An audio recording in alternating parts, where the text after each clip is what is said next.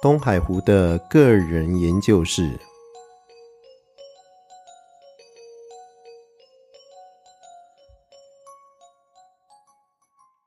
大家好，欢迎来到东海湖的个人研究室。呃，今天是我们个人研究室第一次的播出啊。呃，我们知道我们自己有一个群聊的群组啊，叫法学教授的插画群组。呃，那个群组里面呢，主要是四个这个大学的法律系教授在那边不断的讲话哦。那我们也觉得很奇怪，为什么有那么多人喜欢听我们讲话了哈？呃，这个跟个人研究室的风格比较不一样，因为这个大家四个人讲话的话，七嘴八舌的，那所以很多时候呢会比较强化啊，然后把一些话题岔开。啊，其实岔题是我们那个群组最大的一个特色了啊。但是，呃，我们一般来讲的话呢，会比较希望说，还是能够呃完整的表达我们对一些议题上面的一些看法。呃，所以这个其实，在乡下教授啊，我我必须说他啦，他就是推我进这个 podcast 的这个坑了啊。呃，他建议我说，哎，是不是我们可以呃个人了啊，再开一个。呃，类似像这个个人的 podcast 的这种节目，然后呃，用这种节目呢，讲一些比较深入、比较自己想要说的、有兴趣的这个议题跟看法，呃，跟大家来分享啊。所以这也是我为什么会开这个呃个人研究室的这样的一个原因了啊。那好，今天我们今天是想要跟大家聊的了啊，是最近。呃，在一月二十二号通过的这个呃涉外同性婚姻的一个修正草案的问题啊，那这个问题啊，其实我追踪很久了啊，大概从同婚的议题合法化以来呢，呃，其实我们做呃，我我我先这么讲啊，就是说我我自己本身的呃专长呢是学习国际司法啊，所以很自然的这些所谓的民事上面的法律问题啊。我都会把它连接到呃国际司法相关的问题上面啊。那国际司法是什么呢？啊，有人以为说国际司法是好像听起来是国际法啊，呃，其实不是啊。其实国际司法本质上来讲的话，它虽然有所谓的国际性啊，但是它还是比较侧重在呃我们一般我们的内国内法院了哈。那么，呃，在面对这种所谓的涉外问题的时候啊，特别是涉外民事问题的时候，呃，要怎么样解决的？呃，这类型的法规啊，那呃，面对涉外问题要解决的法规的话呢，基本上大概有两个面向啊。第一个面向呢是国际管辖权，国际管辖权是指说国家法院啊，对于这个涉外案件呢。到底要不要予以受理？呃，要不要去管这件事情了？换句话说，其实，在程序上面来讲的话，对法官而言呢，他第一个问自己的问题都会是：到底有没有权利啊，或是我有没有权限来管这个案件？好，那这个涉及的层面当然很广了哈。这个比较适合说，我们之后再用一个比较深入的单元去讨论这些问题。第二个面向呢，则是说。呃，你要确定了啊，有国际管辖权之后呢，呃，这个法官要怎么样去适用法律啊？他到底要用外国的法律啊来处理这个案件呢，还是说要呃用台湾的法律来处理这个案件？啊，这个我们在行话了哈，上面讲说这个叫做法律冲突的问题啊，也就是说，呃，法官要用哪一个法律作为标准啊来评断当事人。在这个案件中的权利义务关系，那所以呃，当你的焦点呢，呃，针对的是同性婚姻的合法性的这个问题上的时候，呃，很自然的，我们这种学国际司法学者就会觉得，呃，应该要把问题再更深化一点啊，讨论这个不只是国内的这个同性婚姻，呃，还包含了涉外的啊，就是说，当这个同性的伴侣啊。呃，一方呢，如果是外国人，呃，或者是说这个所谓的同性的伴侣的这个婚姻呢，呃，它的缔结的地点呢是在呃外国的时候，呃，这样的婚姻它的效力，呃，要怎么样去认定的问题？啊，那这个问题呢，其实在台湾的过去法律里面来讲的话，呃是没有规定的了哈。那所以我觉得最近的一月二十二号的这个司法院公布的呃涉外同婚的这个修正草案啊，呃，其实它在某种程度上来讲的话，是重视到了这个问题的呃重要性啊。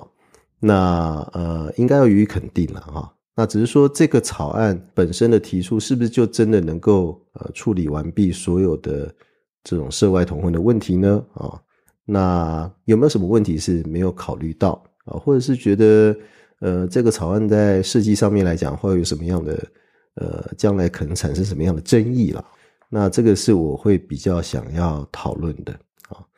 所以基本上来讲的话，我们应该是采肯定的态度了，就是说至少你司法院总算总算提出了一个呃修正草案的规定了哈，有总比没有好嘛，对不对？哈，那呃，但是呢，呃，在很多时候呢，啊，因为这个草案其实设计就是说老实话，它也是有找一些这个呃学者了哈，去呃还有这个实务界的人士呢去讨论啊，到底呃方向应该怎么样去拟定啊。那我我个人也有去参加了，那也有表示了一些意见。那这个部分在做研究的上面来讲的话，其实学界跟实务界的交流，呃，其实是毋庸置疑的啦，哈。那呃，司法院的做法也是非常务实啊，他把呃这些在实务上碰到的问题呢，呃，也一一的在这个会议中呢，呃，跟学界做了一些蛮好的沟通啊。呃，只是说最后草案出来的话，方向似乎没有朝着学界所期望的方向去，呃，去这个样制定了哈。那或许这是一个妥协后的结果，但是呃，司法院可能有司法院的考虑了哈。那所以我们觉得也有必要说，在呃自己的私人的场合呢，呃，对这样的一个修正草案呢，表示一下自己的意见。好，所以在。呃，整个涉外同婚的问题上面啊，我们大概要从一个比较大的角度来思考这个问题啊，就是说，呃，我们的同性婚姻的议题了哈，在目前为止到底解决到什么样的程度？那么，呃，大家所知道的大概就是大法官会议的四字七百四十八号解释嘛。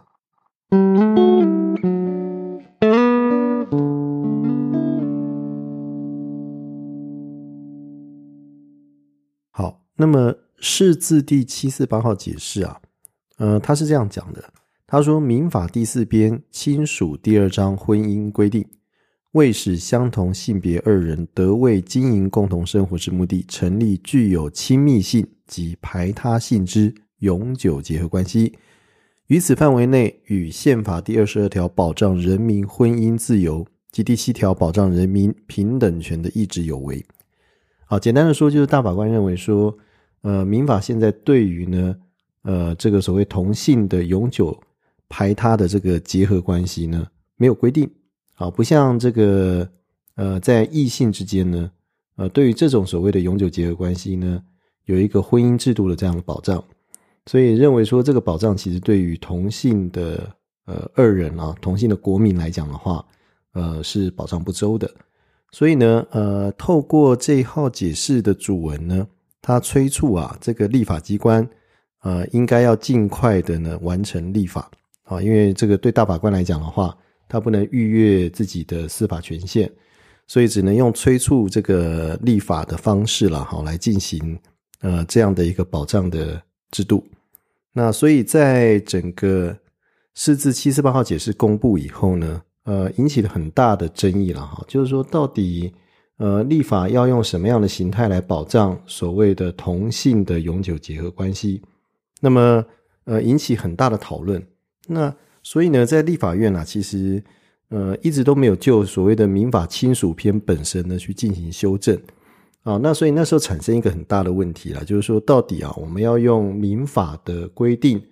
呃去直接的修改，那么也就是透过所谓的专章的方式了哈，来规定。同性的这个婚姻，还是要透过呢一个另立一个专法的方式啊，也就是另外呃成立一个同性婚姻法啊，用这个方法呢来保障所谓的同性婚姻制度。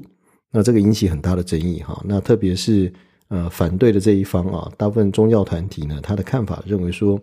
呃，不大适合啊，让这个呃所谓的民法去做修改啊，因为呃中间当牵涉到很多对于所谓婚姻制度的这样的一个理解跟看法了哈。那么无论如何来讲的话呢，我们可以大概知道说，呃，后来就因为这样的一个争议呢，引起了呃这个所谓二零一八年的十一月二十四号的这个公民投票的三个案。好，这三个案分别呃是在问说你是不是同意啊？这个民法婚姻呢要限定在一男一女的结合啊，以及你是不是同意呢？用这个民法的婚姻呢，哈。呃，以外的其他形式来保障同性别的二人经营永久共同生活的权益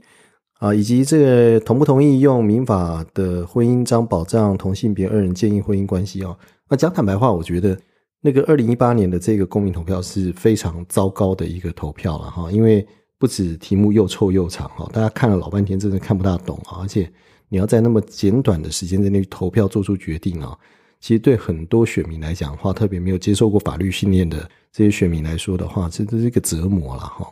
而且呢，这个透明投票的后果啊，你会发现到说，跟原来看起来好像是主流呃希望啊，要通过所谓的同性婚姻立法的这样的一个声浪啊啊，因为那个声浪其实在网络上蛮大的。那相对于这个一般社会来讲的话，他们其实是盖过呃一般反对的声浪的。所以这个看起来公民投票结果呢，居然啊，呃，第十、十二案通过，十四案没有通过啊。换句话说，大部分的民众认为说不应该去修改民法，而应该另外用立法的方式来保障同性的永久结合关系。所以这个就变成说，你给立法机关有个难题了哈。那到底说这个立法机关要用什么样的方式去保障所谓的同性婚姻了哈？那所以这个后来呢，就法务部呢跟司法院内部就开了很多的会去讨论这个问题啊，到底要用专章还是要用所谓的专法啊来处理这样的一个问题，都摇摆不定啊。那最后才会在二零一九年二月十九号的时候呢，由这个行政院院会啊这个会议审议通过所谓的这个司法院的释字第七四八号解释施行法。啊，那那用这个所谓施行法的方式呢，去终结专法和专章的争议。啊，那这个施行法是在大概二零一九年的五月十七号三读通过。啊，五月二十二号的时候从总统去公布施行。啊，呃，我个人在当初看到施行法的这样的一个形态出现的时候，我就觉得说，诶，这个倒是蛮特别的哈，因为。我们大概知道说，施行法呢，原则上它是一个在讨论法律要如何适用的一种法律。那么它比较接近所谓的程序法啊，所以呃，你如果是在讲说，呃，你要用一个所谓的呃不大像实体法方式去规定所谓的权利义务关系的话，而用一个所谓呃接近是程序法的方式来讨论要如何去施行这个大法官会议解释的内容，呃，这或许也是一种解决的方案了哈。但是实际上去看的时候，你会发现到说，呃，这个七四八号解释施行法，它的内涵呢，它不是程序法，它反而是一个所谓的实体法的规范啊。而这里面我们大家讲一下程序法跟实体法差别在哪里？因为实体法的话，它会对于啊这个人民的这个法律上面的权利义务关系做明确的规定啊。比如说我跟你订一个契约的话，那这个契约呢，到底我要负责吗？啊，那我要负责到什么程度？如果不履约的话，那我会有什么样的一个责任出现？啊，这个是实体法规定的。也就是说，个人来讲的话呢，在这样的一个法律关系中，要扮演什么样的角色？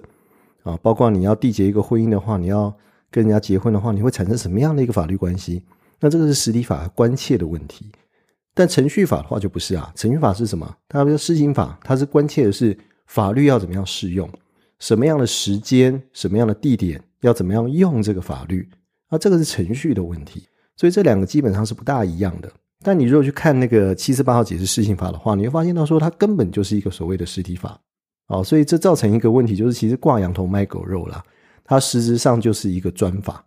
好，所以这个我在之前呢，呃，曾经投诉说，这个其实叫做双方啊都赢得各自宣称的胜利啊，啊，道理就在这里。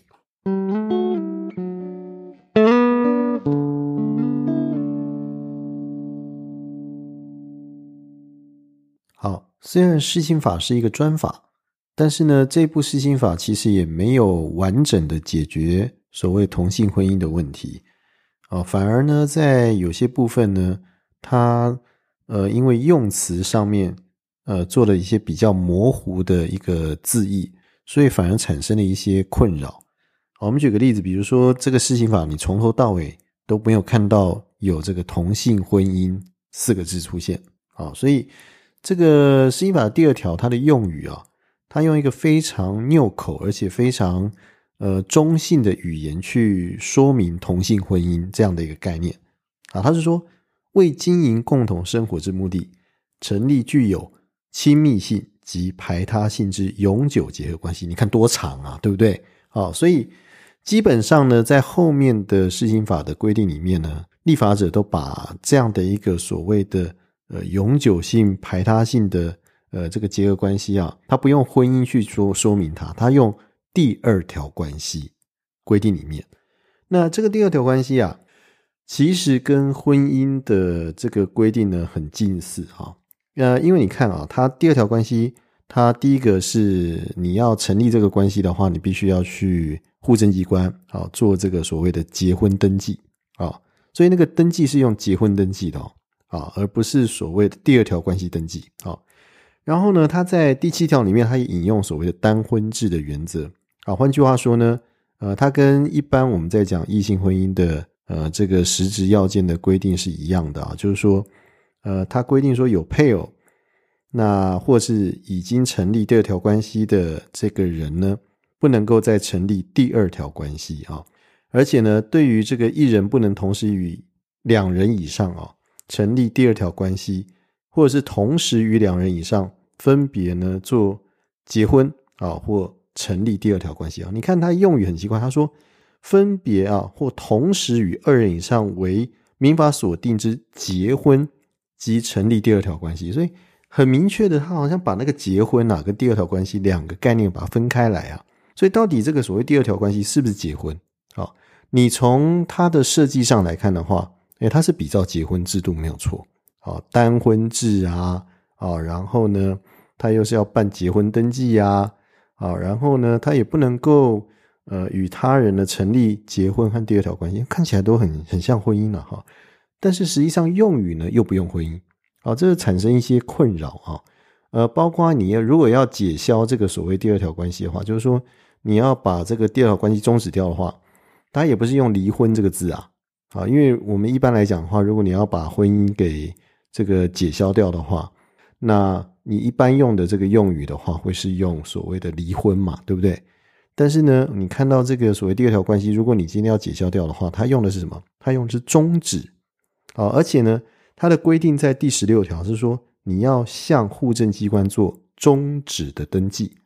那终止登记就不是离婚登记喽。好，所以这个部分来讲的话，造成一些困扰了。到底这个第二条关系是不是婚姻呢？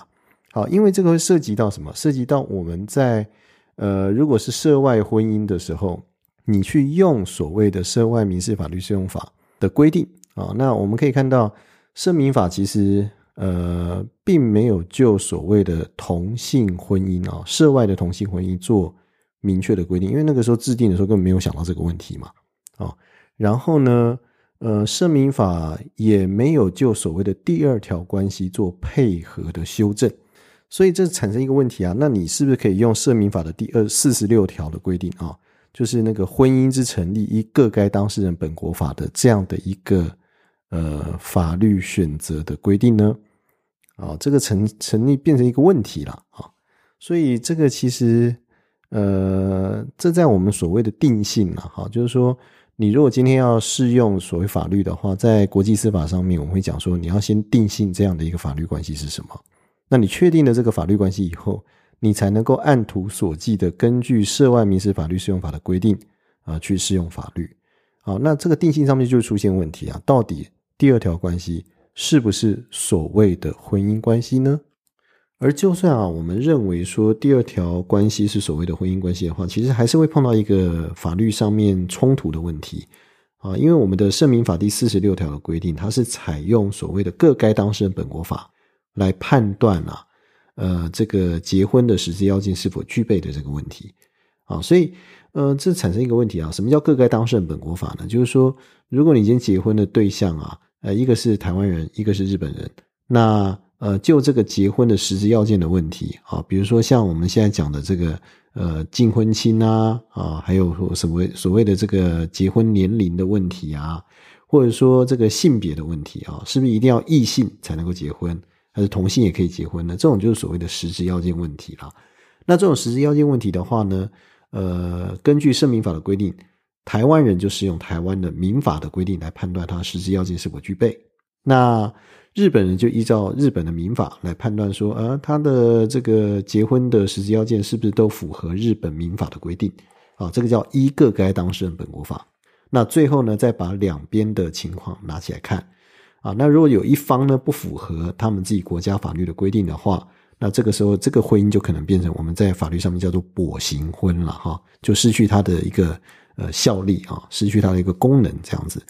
啊，就像掰卡一样这样子，没办法再走路哈。所以这个东西基本上来讲的话呢，呃，如果我们是用社民法的规定的话，你会碰到一个问题啦，就是说，当你的当事人啊，这个同性的当事人结婚的时候。一方的本国法是不承认同性婚姻的时候，那这个时候就会变得很麻烦了啊！因为这个时候会产生不同的法律效果哈。那困难是困难在哪里？就困难在说，同样都是一个涉外同性婚姻哈，那却是因为他们各自本国法不同的作用，产生不同的法律效果，这个很奇怪啊！啊，就如果我们呃要这样认定的话，也不是不可以的哈。但是有一个问题是说，我们要怎么样说服自己说？呃，如果这些人啊，将来这些同性的这个配偶，他同样都是以台湾作为生活重心啊，他是一个外国的同性伴侣，那只是因为他的本国法禁止同性婚姻的成立，而会在台湾呢受到不同的法律层级的保护，那这种区别差异对待制度的现象合不合理啊？啊，有没有具备所谓的合理性基础了？啊，这是我们要问的了。所以这个困难是在这个地方，你没有办法解决这个问题，因为变成差别对待啊。所以在这上面来讲的话呢，我们在立法上面，呃，如果你还是要考虑要用所谓的本国法主义，就是说一个该当事人本国法啊，不能脱离他的这个国籍所属国家的法律的规定啊，那你要做这样的一个处理的话，呃，也不是不可以了哈。但是，嗯，这就会碰到我们刚刚讲的那个两难的问题。也就是台湾的法律呢，会对同样是在台湾缔结的这个是呃这个所谓的涉外同性婚姻啊，做区别性的对待啊，所以这个造成不公平嘛啊。那我们讲说，如果我们现在从回来看啊，就是呃对于这个所谓的婚姻啦啊，特别是所谓涉外婚姻的实质要件呢，呃，采用了立法例，大概全世界有两种潮流啊。第一种呢，是我们刚刚讲的，就是所谓的本国法主义。啊，这个本国法主义呢，它的一个特色就是在于说，它尊重啊这个呃国籍的所属国的这个法律的规定啊，来判断呃这个当事人之间的婚姻呢，到底有没有具备所谓的实质要件。那另外一种呢做法呢，则是干脆啊就采所谓的这个行为地法的主义，就是说所谓婚姻的举行地法的主义哈。啊，像这种采用婚姻举行立法主义的，主要是瑞士了哈。啊，瑞士的规定是说，呃，你只要在瑞士举行的婚礼的话，啊，举行的这个结婚的话，一律就是适用瑞士法啊。那当然了，婚姻举行地主义它好处是很明确了啊，就是说，我就依照这个结婚当地的这个法律呢，来判断说你这个婚姻到底实质要件具不具备啊？那你能不能结婚啊？这个都是依照举行地的法律去做判断。但是它有一个坏处，就是说，呃，如果你用一个举行地法律去做判断的话，那当事人就会很容易去规避法律。啊，因为呃，反正不能结婚的人都到那个可以结婚的地方去结婚啊，这个就会变成我们在法律上面讲的这个规避法律的现象会出现了啊。那这个其实大家不乐见的啦，就是说，呃，如果你的这个举行地的法律呢，呃，跟这些特别是跟这些当事人啊，没有什么太大联系关系的时候，比如说我旅行啊，或者说我就假结婚，呃，跑到当地去结婚的话，那这个时候就造成很多困难啊，因为婚姻的缔结哈。它不只是一个身份关系的认定的问题，它有时候会牵涉到一些呃，特别是所谓移民政策的问题啊。那么在欧洲讨论这类问题的时候，其实它连结的一个很重要的考虑是移民的问题啊。那因为你跟这个人缔结婚姻关系之后，你就是把他带进他国国家里面来了嘛啊。那所以这个是必须要去一并去思考的啊。所以如果说你单纯的用所谓举行地法的话，而没有把这个举行地法的这个结婚当事人的这个资格做一些限制的话，那其实会很容易造成假结婚的现象泛滥啊。所以这是一个比较大的问题了啊。所以我们看说，如果你要用举行立法，也不是不可以哈。大部分的国家呢，如果你采用举行立法的话，其实都会对当事人的资格做一些限制了哈。比如说我刚刚讲的瑞士啊，就你必须要在瑞士里面呃居住一段时间了以后啊，那你才可以至少要跟这个地方要有一个最小限度的关联啊，你才可以在这个当地结婚这样子啊。那这个是一种方式了哈。那另外一种呢，呃，是像比如说像这个荷兰啊，荷兰的话呢。呃，他是采本国法主义啊，那跟台湾是一样采本国法主义。但是呢，这个荷兰的规定是说啊，你结婚的当事人必须要有荷兰国籍，或者在荷兰必须要有习惯居所啊，你才可以在荷兰结婚。好，所以他同样是用一个比较小的呃这个资格上的限制啦，限制说你在荷兰如果要成立所谓的同性婚姻的话，那至少要跟荷兰有一点这个所谓的呃最小限度的关联了啊。那这是一个方式，然后另外呢，像比利时的话，比利时呃，它更夸张了哈。比利时的做法呢，它是说，如果哈呃有指定这个要适用的法律，当事人一方的这个本国法呢有禁止所谓的同性婚姻的话，啊，结婚当事人一方的本国法跟他的关居地却准许啊同性婚姻的时候，那这个时候呢，就原则上就是准许所谓的同性婚姻啊，所以这个。比利时是算是这个最宽大的了哈，这样的一个立法的体例啊。那这个立法体例到底适不适当呢？其实有很多学者去批评了，就说呃，这个所谓的冠居地啊，那冠居地是一个问题，就是说你怎么认定所谓的习惯住居所了哈？那这是一个问题。那另外一个问题是说，呃，你这样子所谓的禁止同性婚姻的呃情况之下，你还要准许同性婚姻的合法成立？那等于是你把同性婚姻当做是一个所谓国际公序了哈，就是说当做是比利时的一个重要的一个价值啊，那不可撼动的价值，就算外国人也要遵守啊，你绝对不可以说同性不能结婚啊。那台湾在这个角度上面来看的话，呃，其实很明显的，其实不是采用这样的一个立场嘛啊，因为你从这个所谓的呃，我们讲说。呃，公投的结果，你就可以看得出来，其实民间有很多的反弹了哈，而且还有一些很大的争议，其实是存在的啊，甚至很多人还搞不大清楚，说，哎，同性婚已经通过了，哎，那我投那干嘛，对不对啊？所以这个是很大的问题啊。所以在这里面来讲的话，我们其实看到这一次出台的这个草案啊，它其实有点采取的是什么？采取这个比利时跟这个荷兰的这种所谓的合体的这种呃修正案啊。那他的草案的规定是怎么样呢？他是说，这个婚姻的成立呢，一个该当事人本国法，他还是依照所谓本国法主义啊，但是他修的是那个但书的规定啊。他说，但适用当事人一方之本国法，因性别关系致使无法成立，而他方为中华民国国民者，依中华民国法律。好，所以这个里面呢，你看到那个但书规定就跟比利时的规定很像了哈，因为呃，它同样是因为性别关系无法成立的话，那就要让它成立啊！他的意思是这样子，但是呢，这里面的这个连结写了一个资格是写的很奇怪，他是说他方为中华民国国民者啊，也就是说这个结婚的一方当事人必须啊是在中华民国国籍具有中华民国国籍的这个前提下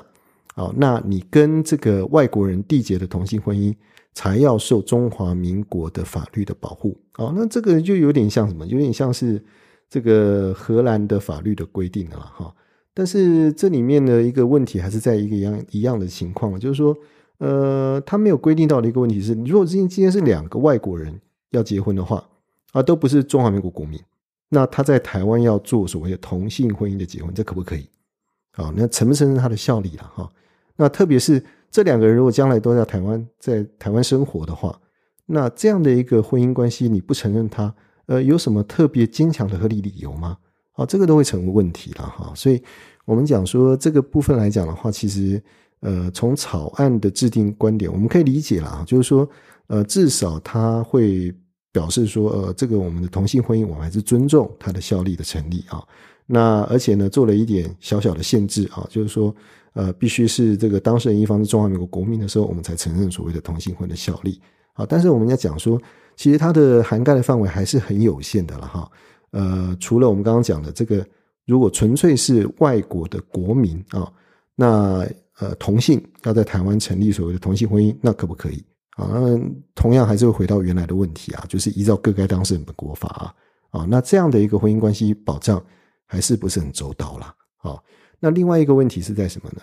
另外一个问题是在于说，这个跟我们的两岸人民关系条例啊的规定呢，又有点落差啊。这个就要讲到一个很有趣的问题，就是台湾跟大陆啊，就中国还有另外一个叫香港、澳门地区这三个地方呢，其实在法律适用上面也是不一样的啊。那你有什么不同呢？啊，主要是因为这个在香港、澳门地区的这个部分啊。呃，它所适用的法律呢，是类推适用哈。根据香港澳门条例，是类推适用涉外民事法律适用法的规定啊。所以，如果今天啊是一个香港的人，呃，要跟台湾人要成立所谓的一个同性婚姻的话，那还是会回到我们刚刚讲那个涉民法的四十六条去适用法律啊。但如果今天是大陆人的话呢，嗯，大陆人就不用了啊。它适用的是什么？是两岸人民关系条例啊。那适用两岸人民关系条例的话。两岸人民关系条例里面所适用的这个规定啊，它用的反而是什么？反而是依照行为地法。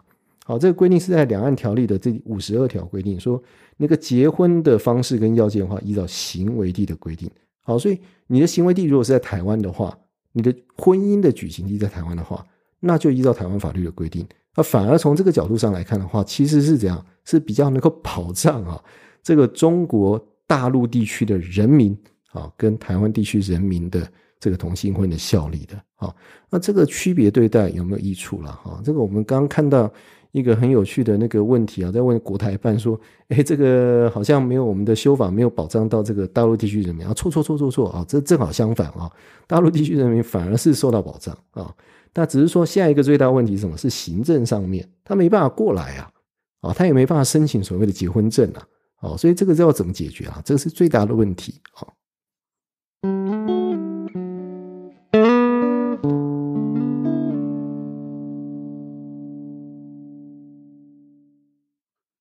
拉里拉扎讲了这么多啊，这个其实我们时间也差不多了。呃，基本上我还是很肯定这次的草案的用心了啊。那特别是我们看到这个司法院啊，在这上面啊，他发布的这个新闻稿啊，非常动人啊，说叫没有谁能将爱情划界限。哇，这个真的是呃非常非常的文学性啊。呃，我们可以肯定这次的草案的这样的一个努力了哈，但是实际上它还是有一些问题呢，没有完全的解决，呃，还需要再更多的讨论，呃，但是至少这一步踏出来总是好的啊。那在大陆呢，现在已经发现更大的问题是什么？呃，我们看到中国的案例里面有，呃，就是后端的啊，这个同性婚姻成立以后，呃，关于他的这个子女的。呃，教养的问题，还有这个侵权归属的问题啊。呃，当两个人在一起的时候，好是好了哈，但是有一天要终止这样的一个关系以后呢，那这个呃，因为这个同性婚姻关系中所呃产生的这个小孩啊，那他的侵权应该要归属于谁？啊，大陆就发生了一个问题是说，呃，这个当事人啊，呃，一对女性的这个同性伴侣啊，那。呃，一方呢有一个就拿自己的卵子呢，呃，去跟这个另外一个男性的精子结合，然后植入到他的配偶的子宫里面，然后让他的配偶呢生了小孩。啊，这小孩在理论上、生物上来讲的话，就是这两个人的呃这个生生呃算是这个亲生子女了哈。那这个问题是说，呃，两个人在一起的时候好是很好，但是。呃，后来这两个人分手了，那这个分手之后，侵权的归属到底应该属于谁的？这个小孩到底算是谁的小孩啊？像这种呃，因为同性婚姻所产生进一步的那种代孕的问题呀，还有后端的收养的问题，这个才是我们呃觉得会比较需要要处理的问题啊。因为这个呃前面的路还有很长一段啊，不是说只解决了这一端的。呃，这个涉外结婚的这个问题就算了啊，其实还有很多很多的问题值得我们继续关切、继续去研究的。好，那今天就到这边，谢谢大家，请大家如果有兴趣或是呃觉得呃我们的节目不错的话啊，麻烦大家五星按赞啊，这个多多给我们鼓励啊，也多给我们留言，谢谢，拜拜。